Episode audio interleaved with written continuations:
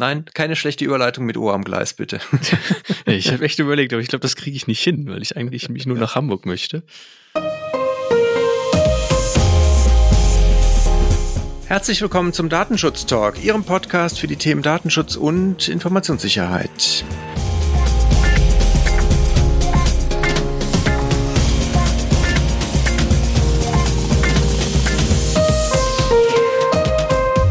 Heute ist Freitag, der 13., um genau zu sein, der 13. August 2021. Das hält uns aber nicht davon ab, hier heute wieder für Sie die Datenschutz-News zu präsentieren von der letzten Woche, auf die wir zurückblicken. Mein Name ist Heiko Gossen und bei mir begrüße ich Gregor Wortberg. Hallo Heiko. Hallo Gregor. Heute war unser Redaktionsschluss wie gewohnt wieder um 10 Uhr und wir haben eine Menge Themen. Deswegen äh, lege ich direkt los und zwar mit einem kleinen Veranstaltungshinweis. Und zwar haben wir noch zwei freie Plätze für unser Seminar zum Thema Datenschutzmanagement basierend auf der ISO 27701. Das Seminar findet statt Ende August, 25. bis 27. August, das Mittwoch bis Freitag. Und äh, die ISO 27701, für alle, die das nicht wissen, eigentlich sollten Sie das natürlich alle wissen, wenn Sie hier regelmäßig zuhören, aber der guten Vollständigkeit halber vielleicht nochmal kurz äh, erläutert, dass es sich hier um halt eine Erweiterung für die ISO 27001 handelt. Und in dem Seminar gehen wir auf die Inhalte der Norm und den Aufbau ein, sowie man sie halt umsetzt. Deswegen ist es schon ganz gut, wenn man halt die ISO 27001, also die dazu zugrunde liegende Norm schon kennt oder zumindest mal so ein paar grundlegende Kenntnisse darüber hat.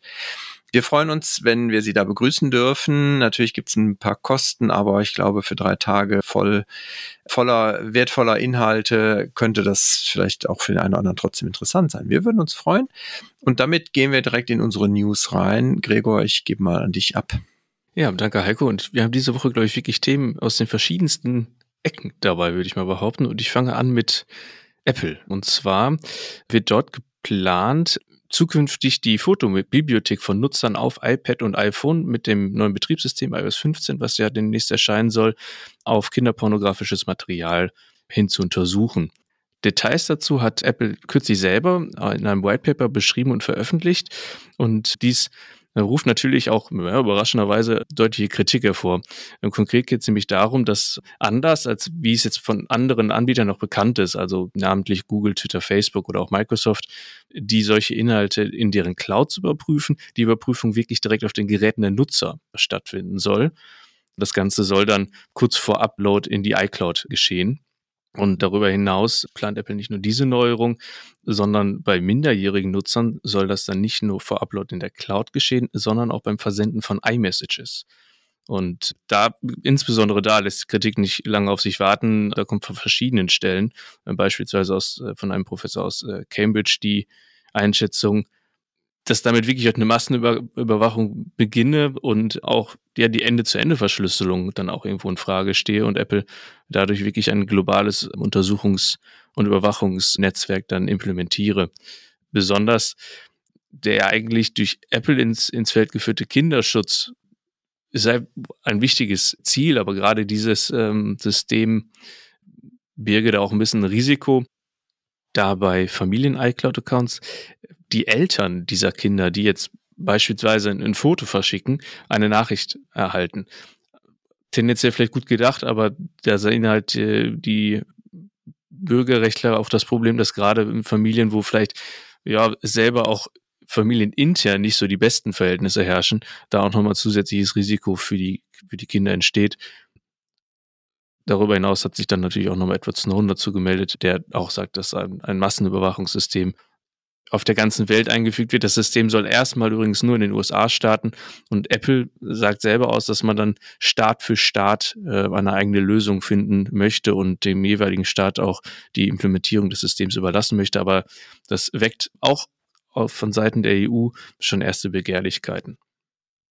Zusammengefasst glaube ich gut, zu, dass es hinterfragt wird und da sind wir mal gespannt, ob sich Apple auch der Kritik annimmt und äh, welche, wie dieses System dann letzten Endes implementiert wird. Aber es ist schon ein Fingerzeig, was alles technisch möglich ist.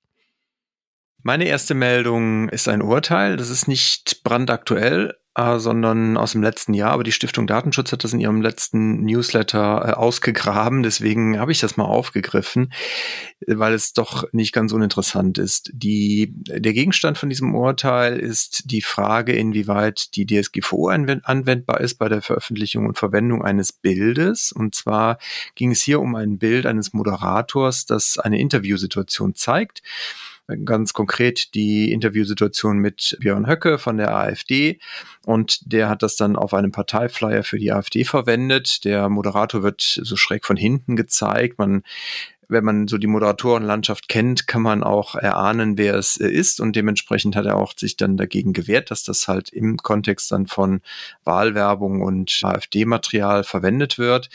Die beklagte Seite vertritt die Auffassung, dass die Datenschutzgrundverordnung gar nicht anwendbar sei, weil es sich ja um im, Rahmen von parlamentarischen Vorgängen halt der Anwendungsbereich nicht eröffnet sei. Das sieht das Gericht, Landgericht Erfurt allerdings anders. Hier war letztendlich die Klage anhängig und das Urteil Urteil aus dem letzten September, wie gesagt, kommt zum Ergebnis, dass hier die DSGVO sehr wohl anwendbar ist und der Moderator auch hätte einwilligen müssen, dass KUG, also das Kunsturhebergesetz hier entsprechend nicht anwendbar sei.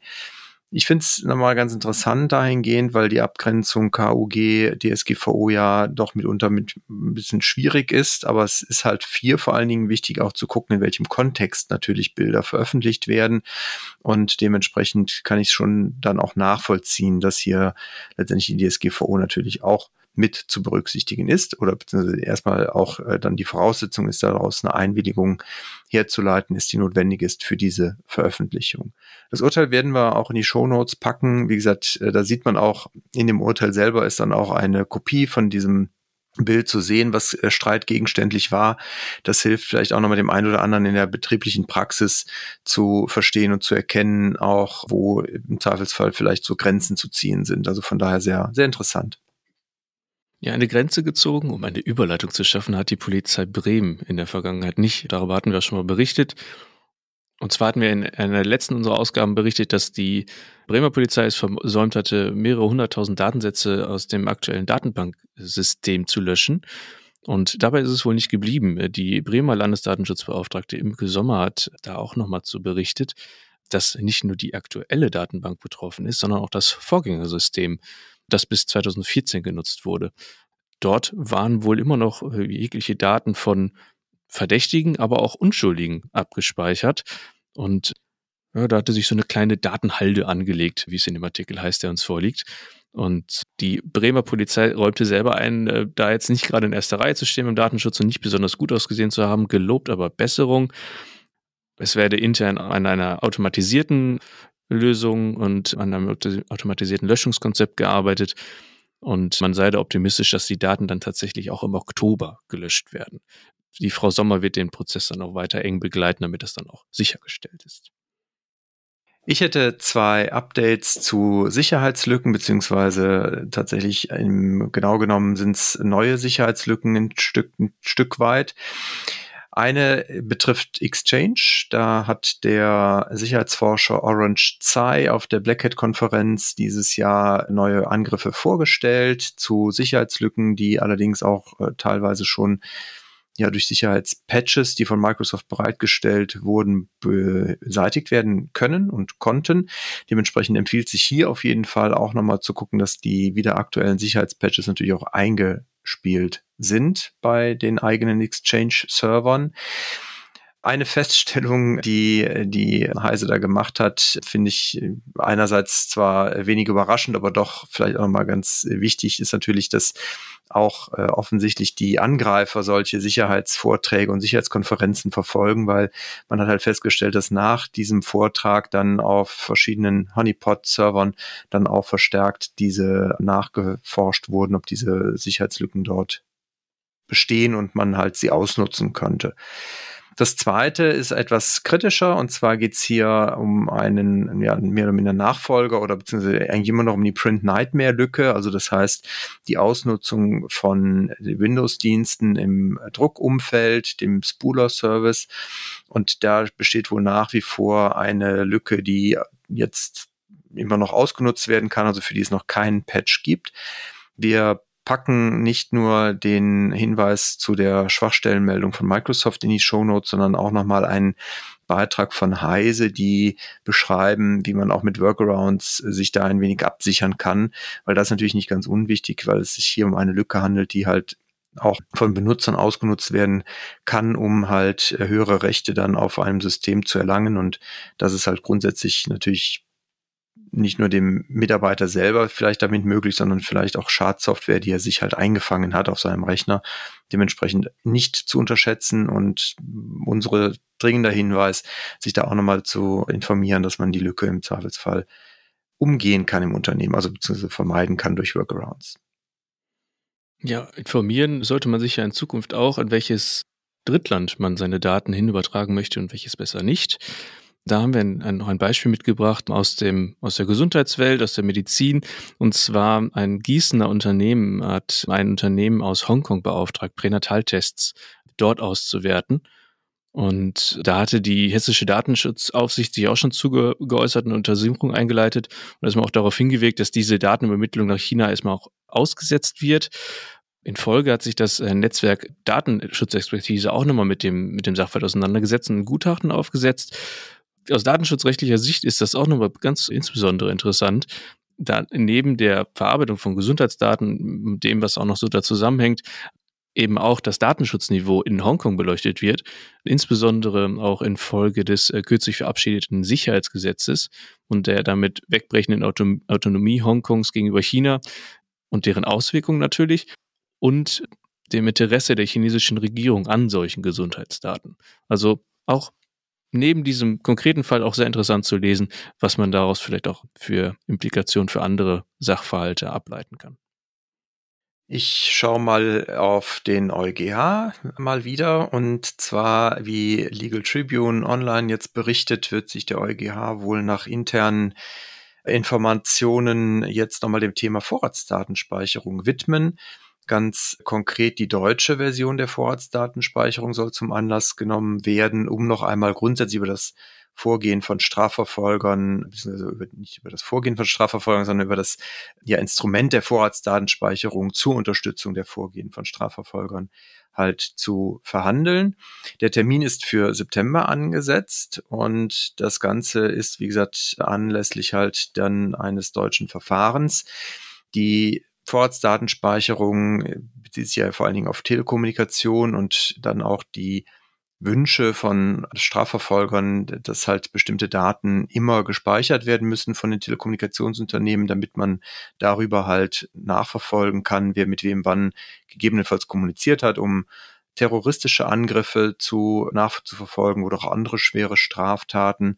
Das wurde halt aufgrund verschiedenster Verfahren in den letzten, ich glaube, 15 Jahren vom EuGH immer wieder mal verhandelt und auch immer wieder eingeschränkt.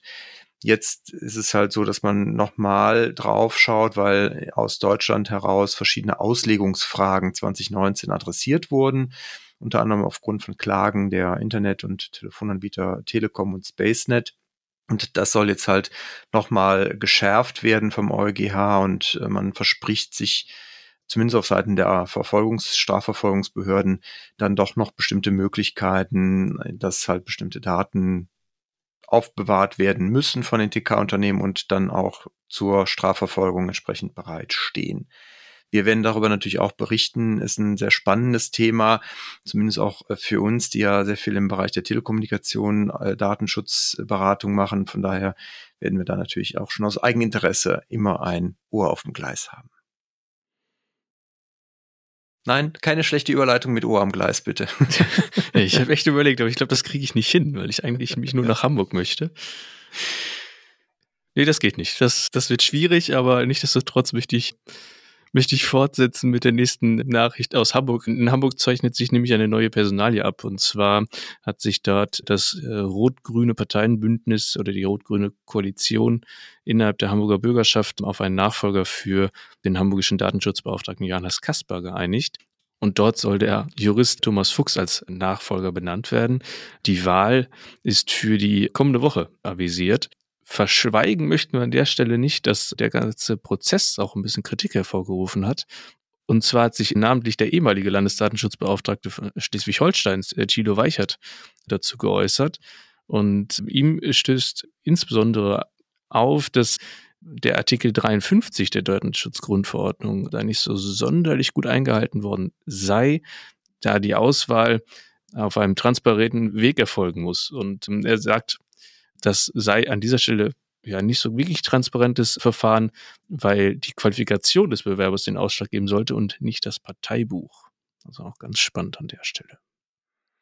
Ja, ich bin mal gespannt. In Berlin war es ja auch so ein Thema, wie da die Nachbesetzung erfolgt, wie transparent das ist und ob es dann auch um fachliche äh, Expertise geht oder nicht auch im Zweifelsfall um, um solche Dinge wie Parteizugehörigkeit. Ich würde mir natürlich da auf jeden Fall wünschen, dass mehr das Fachliche als irgendwelche parteipolitischen Dinge im Vordergrund stehen.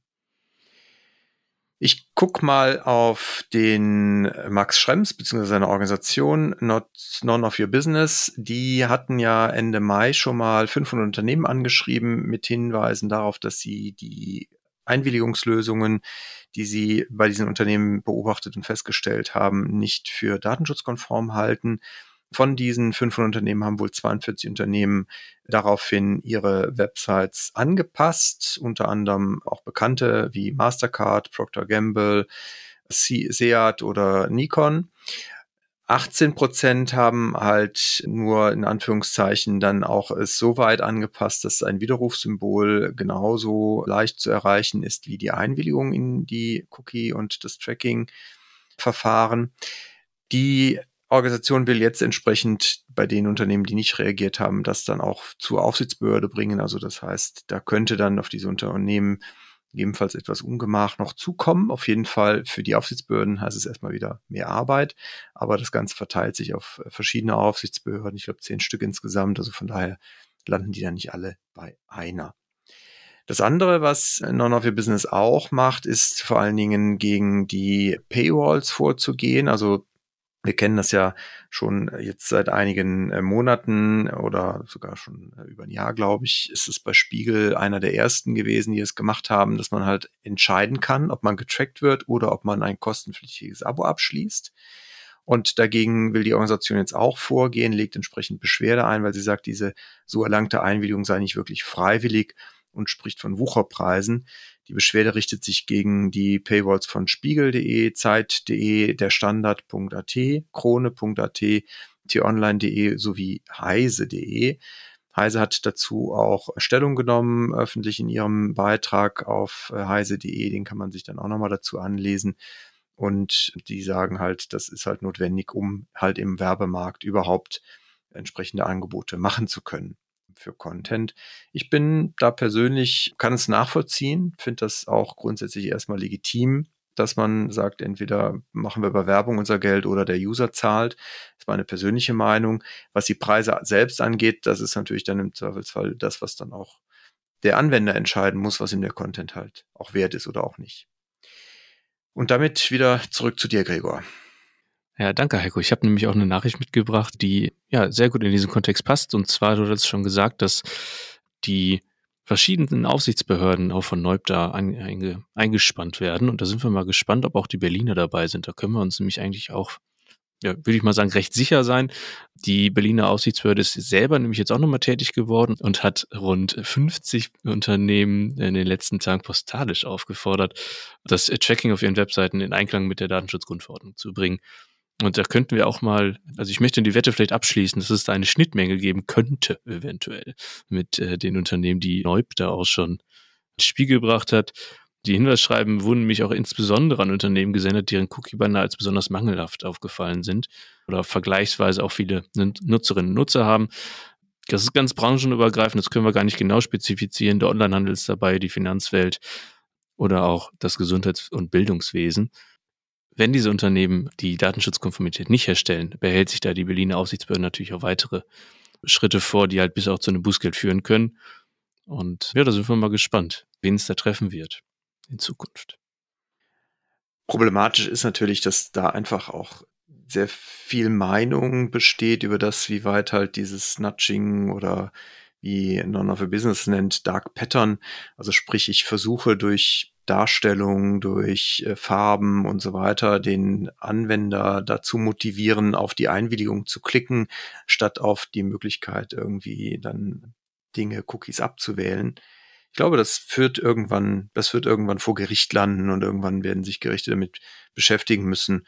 Und vorher sehe ich persönlich es sehr schwierig für die Aufsichtsbehörden, da wirklich Bußgelder durchzusetzen, beziehungsweise es wird halt irgendwann anhand eines Bußgelds wahrscheinlich zu einem entsprechenden Gerichtsverfahren kommen und das wird dann richtig spannend werden. Ja, ich glaube, da können wir uns drauf freuen. Absolut. Ich hätte noch eine Meldung und zwar auch aus Berlin die äh, CDU-App CDU Connect. Das ist eine App, die vor allen Dingen von Wahlhelfern eingesetzt wird. War Ende Mai schon mal aufgefallen und zwar eine äh, CCC-Aktivistin hatte dort eine Schwachstelle festgestellt und die auch öffentlich gemacht. Dagegen hat die CDU jetzt wohl offensichtlich eine Strafanzeige gestellt. Die Berliner Datenschutzbeauftragte ihrerseits prüft allerdings jetzt wohl auch, inwieweit es eine Datenpanne im Sinne von Artikel 33 DSGVO ist und äh, prüft halt, inwieweit dann auch die CDU hier selber zur Rechenschaft gezogen werden muss. Das heißt also, inwieweit es dann auch zu Verstößen gekommen ist, die gegebenenfalls auch äh, sanktioniert werden könnten. Also von daher, da ähm, werden wir natürlich auch weiter berichten, wenn es da mehr Klarheit noch zu gibt. Auf jeden Fall wird es für die CDU im Moment auch etwas, ja, etwas äh, unbequem, würde ich mal sagen. Das ist ja insbesondere sehr schön fünf Wochen vor der Wahl. Ne? Das, das, da freut man sich über solche Nachrichten dann natürlich insbesondere. Mit meiner nächsten Nachricht möchte ich nämlich auch in dem Spektrum bleiben. Wir selber merken es ja auch äh, auf persönlicher Ebene, dass die Wahl vor der Tür steht, sei es durch Wahlkampfveranstaltungen auf Marktplätzen oder auch einfach nur in der Innenstadt, wenn man unterwegs ist, dass man dort dann auch mal angesprochen wird oder dass man den einen oder anderen Zettel dann auch mal im Briefkasten hat. Datenschutzrechtlich interessant wird es dann ja aber auch, äh, wenn man dann ganz persönlich und gezielt angesprochen wird, durch persönliche Einladungsschreiben für solche Wahlkampfveranstaltungen oder dass das Wahlprogramm einem wirklich individuell per Post oder per E-Mail zugeschickt wird.